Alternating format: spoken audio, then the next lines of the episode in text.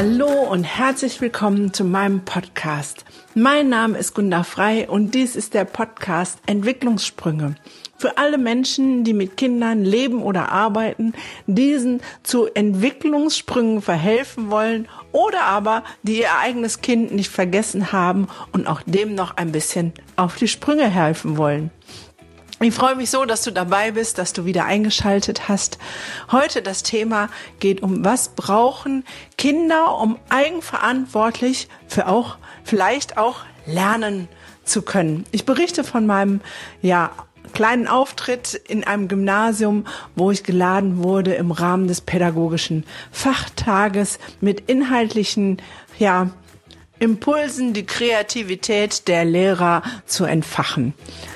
Du darfst gespannt sein.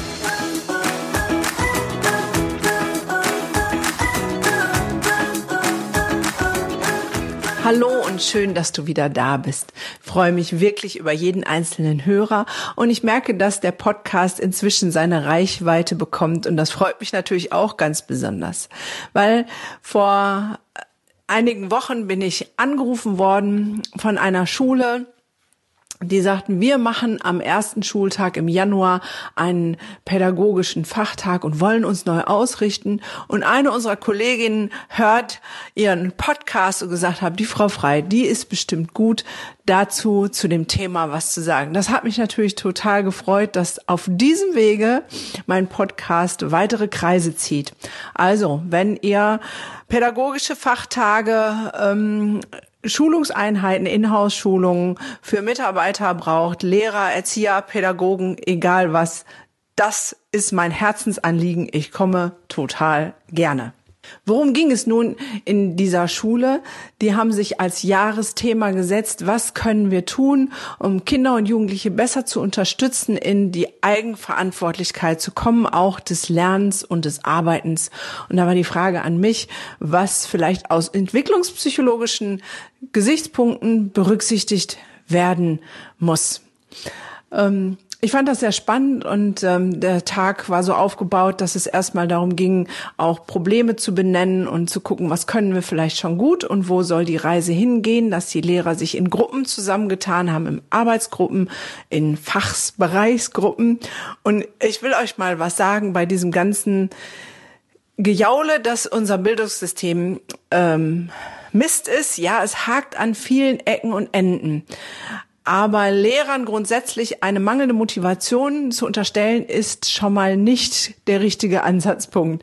Ich war nämlich total ähm, erstaunt über diese Lehrer, die an dem ersten Schultag in diese Schule gekommen sind, weil sie war eiseskalt, weil die Heizung ausgefallen war über die Ferien und alle saßen da mehr oder weniger im Mantel. Dann gab es eine kurze Einführung von, naja, zehn, vielleicht maximal 15 Minuten und schwupps waren alle Lehrer in Gruppen, in Klassenräumen verschwunden und haben direkt halbe Stunde, dreiviertel Stunde zielorientiert, produktiv gearbeitet, gesagt, das ist das, was gerade nicht gut läuft, das ist das, was wir schon gut können und das ist das, wo wir hin wollen. Und das fand ich schon mal großartig. Ich glaube nämlich, dass es mitnichten so ist, dass Lehrern alles egal ist, sondern dass in den Turbulenzen des Schulalltags vielleicht manchmal der Blick verloren geht und ähm, es eine Neuausrichtung braucht. Und genau dafür sind solche Tage. Und letztendlich ja, was können wir Kindern entwicklungspsychologisch zumuten? Wann können sie welche Verantwortung übernehmen? Die Frage kann und will ich so nicht beantworten oder ich will sie ganz anders beantworten. Weil meiner Meinung nach können wir Kindern fast alles zu jedem Alter zumuten und zutrauen.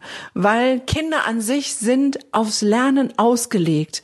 Wir haben nur als Erwachsene oft einen falschen Begriff vom Lernen im Kopf.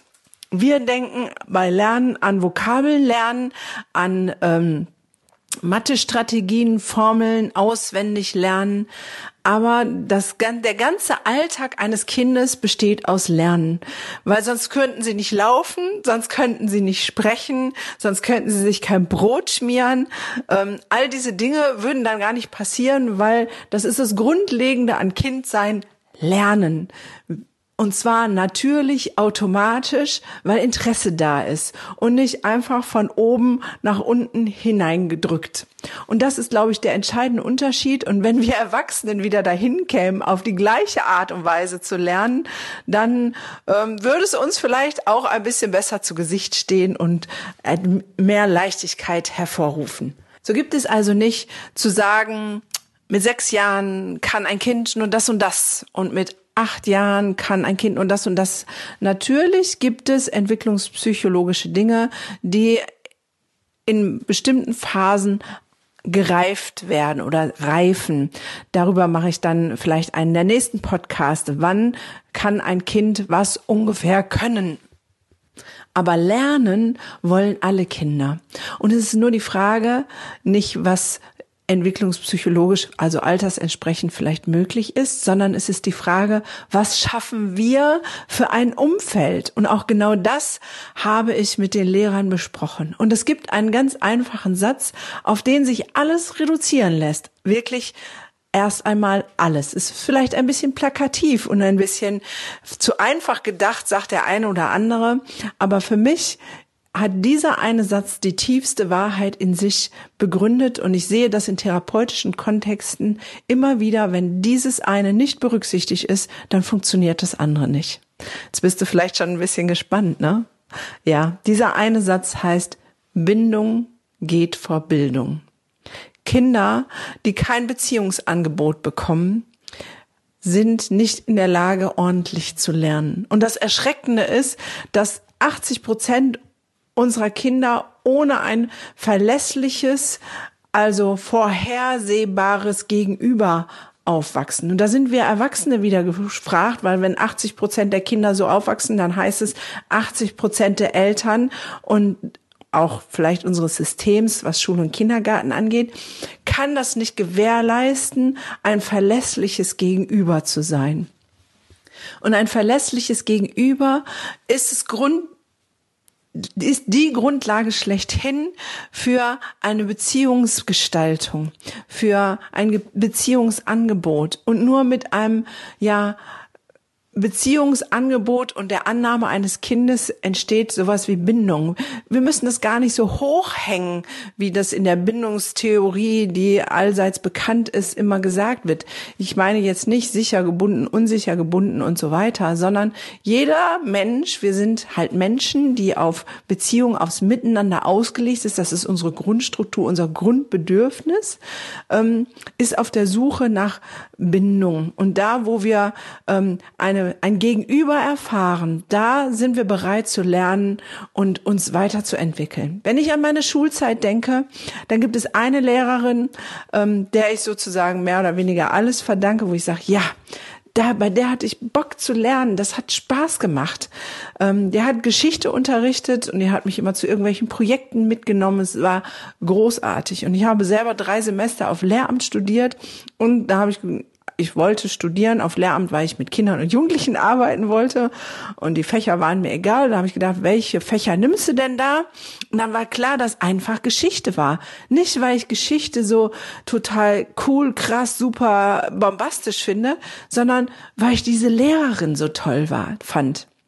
Und wenn ihr mal in eure Schullaufbahn ähm, zurückdenkt, dann werdet ihr genau das Gleiche merken. Da, wo ihr ein Beziehungsangebot von einem Lehrer erhalten habt, wo etwas schwingungsfähig war, wo es gute Vibrations gab, da bin ich mir ganz sicher, habt ihr exorbitant viel gelernt und habt was mitgenommen und da, wo nichts war, da war halt auch nichts und auch nichts im Kopf.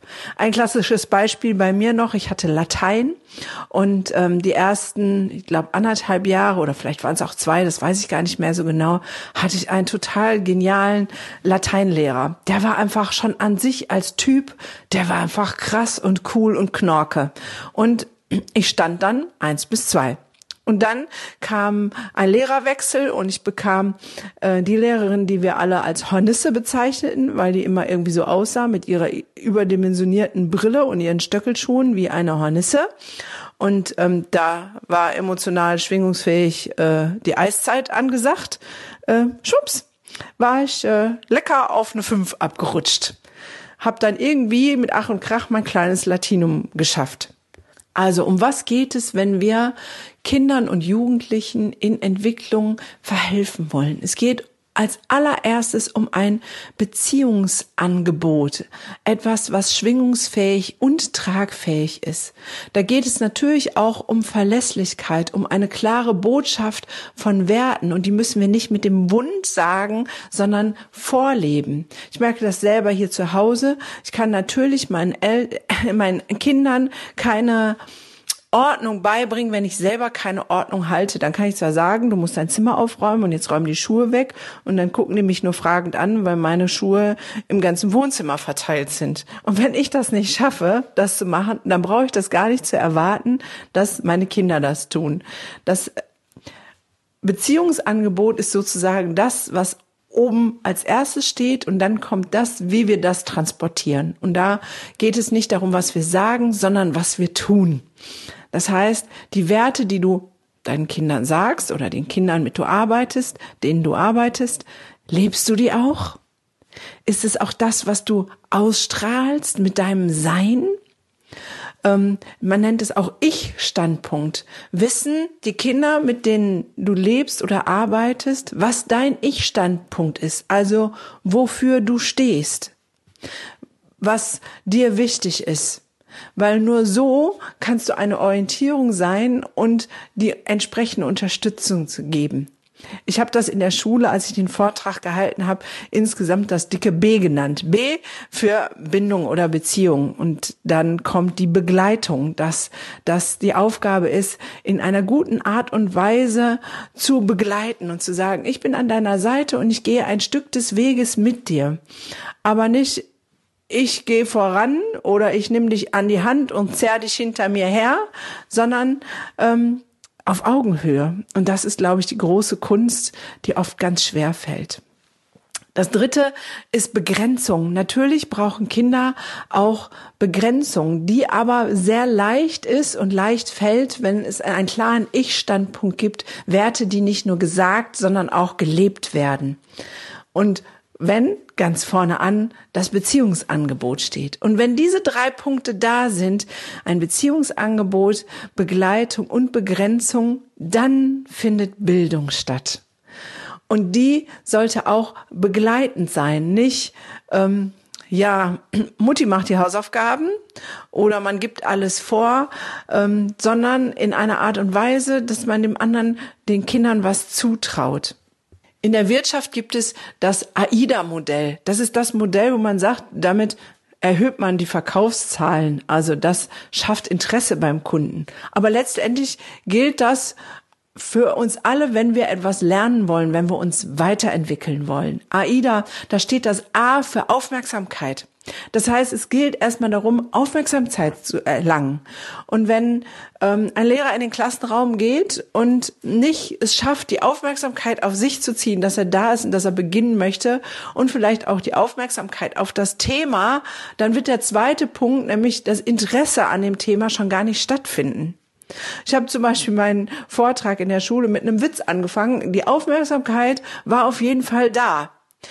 Und mit dem Witz hatte ich gleichzeitig das Interesse geweckt, weil ich mit dem, diesem Witz signalisiert habe, man kann die Dinge von zwei Seiten betrachten.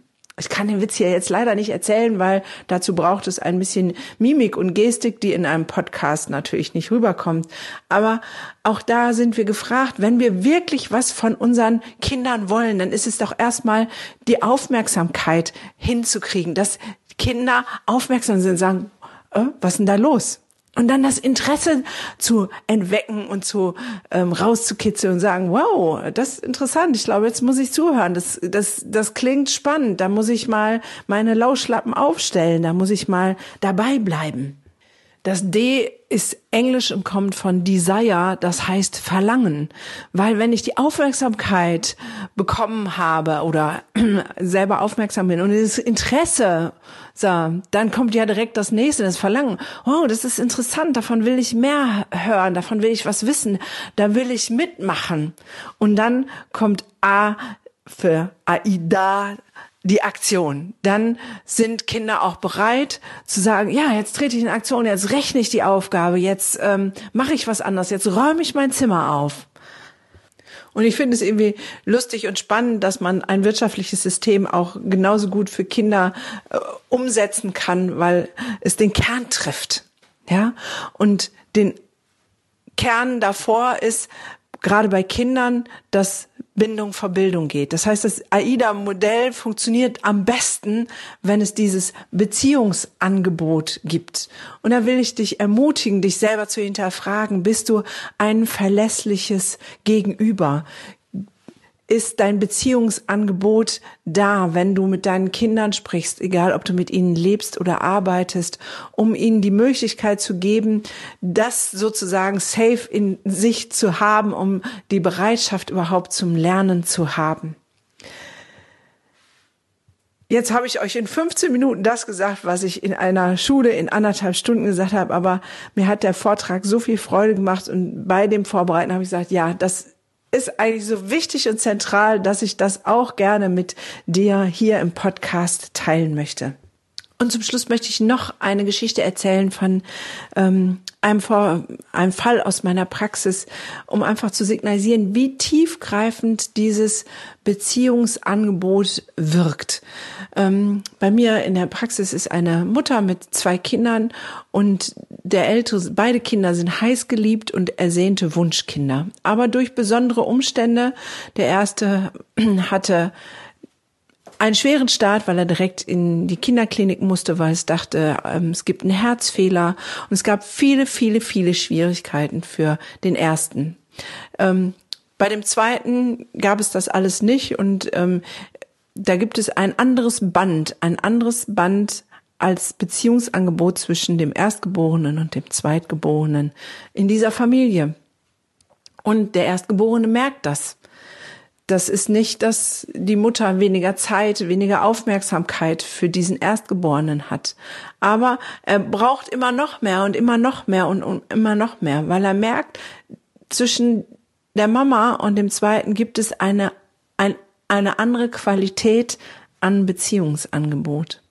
Und wir arbeiten jetzt daran, dass zu dem Erstgeborenen die gleiche Qualität möglich ist, weil ich mir ganz sicher bin, dass dieses nach Aufmerksamkeit suchen und heischen und die Lernerfolge dieses Sohnes exorbitant in die Höhe schnellen, wenn die Mutter es schafft, das gleiche Beziehungsangebot an beide Kinder gleichmäßig zu geben. Ich werde davon berichten in einem der nächsten Podcast-Folgen, wenn wir schon ein bisschen weiter gearbeitet haben, weil das das Grundlegende ist. Selber bei mir, bei meinen Jungs habe ich das auch gemerkt. Ich liebe beide gleich und von Herzen. Auch wenn der eine nicht aus meinem Bauch geschlüpft ist, sage ich dazu immer. Und trotzdem merke ich, dass durch die Auffälligkeiten, die mein Kurze hatte, ich oft ein bisschen gehemmt war, was das Beziehungsangebot angeht. Und erst eine wirklich klare Entscheidung meinerseits und Arbeiten meinerseits daran zu sagen, ich gebe ihm das gleiche Beziehungsangebot, das gleiche Band der Liebe wie den großen spürbar in allen kleinen und großen Sequenzen, haben wir hier wirklich Entwicklungssprünge gehabt und haben sie noch. Und in diesem Sinne will ich ermutigen, dran zu bleiben, sich selber auszuprobieren, sich selber zu hinterfragen und immer wieder neue Wege zu suchen, weil es geht ja letztendlich um unsere Kinder und um unser inneres Kind, was, glaube ich, an der einen oder anderen Stelle sich auch gerne noch ein bisschen weiterentwickeln würde. In diesem Sinne wünsche ich dir einen wundervollen Tag und wie gesagt, wenn es ein Team gibt, was Unterstützung braucht, ich komme gerne für Impulsgeber sein, da sein. Und wenn du gerne irgendwo hinkommen möchtest, bist du herzlich eingeladen auf die Masterclass of Happiness. Dort gibt es Impulse von mir und du kannst noch mal vielleicht für dich gucken, wo ist deine Baustelle und ganz konkret Schritte gehen in ein freudvolleres Leben und vielleicht etwas, was dir bewusst geworden ist, gezielt anzugehen. Ich will damit gar nicht sagen, dass du kein freudvolleres Leben, volles Leben hast, aber besser geht immer. Oder wie war das? Okay, alle, die den Podcast hören, ähm, bekommen einen Rabattgutschein für ähm, die Masterclass of Happiness. Ich würde mich freuen, wenn du dabei bist. Also, bis dann.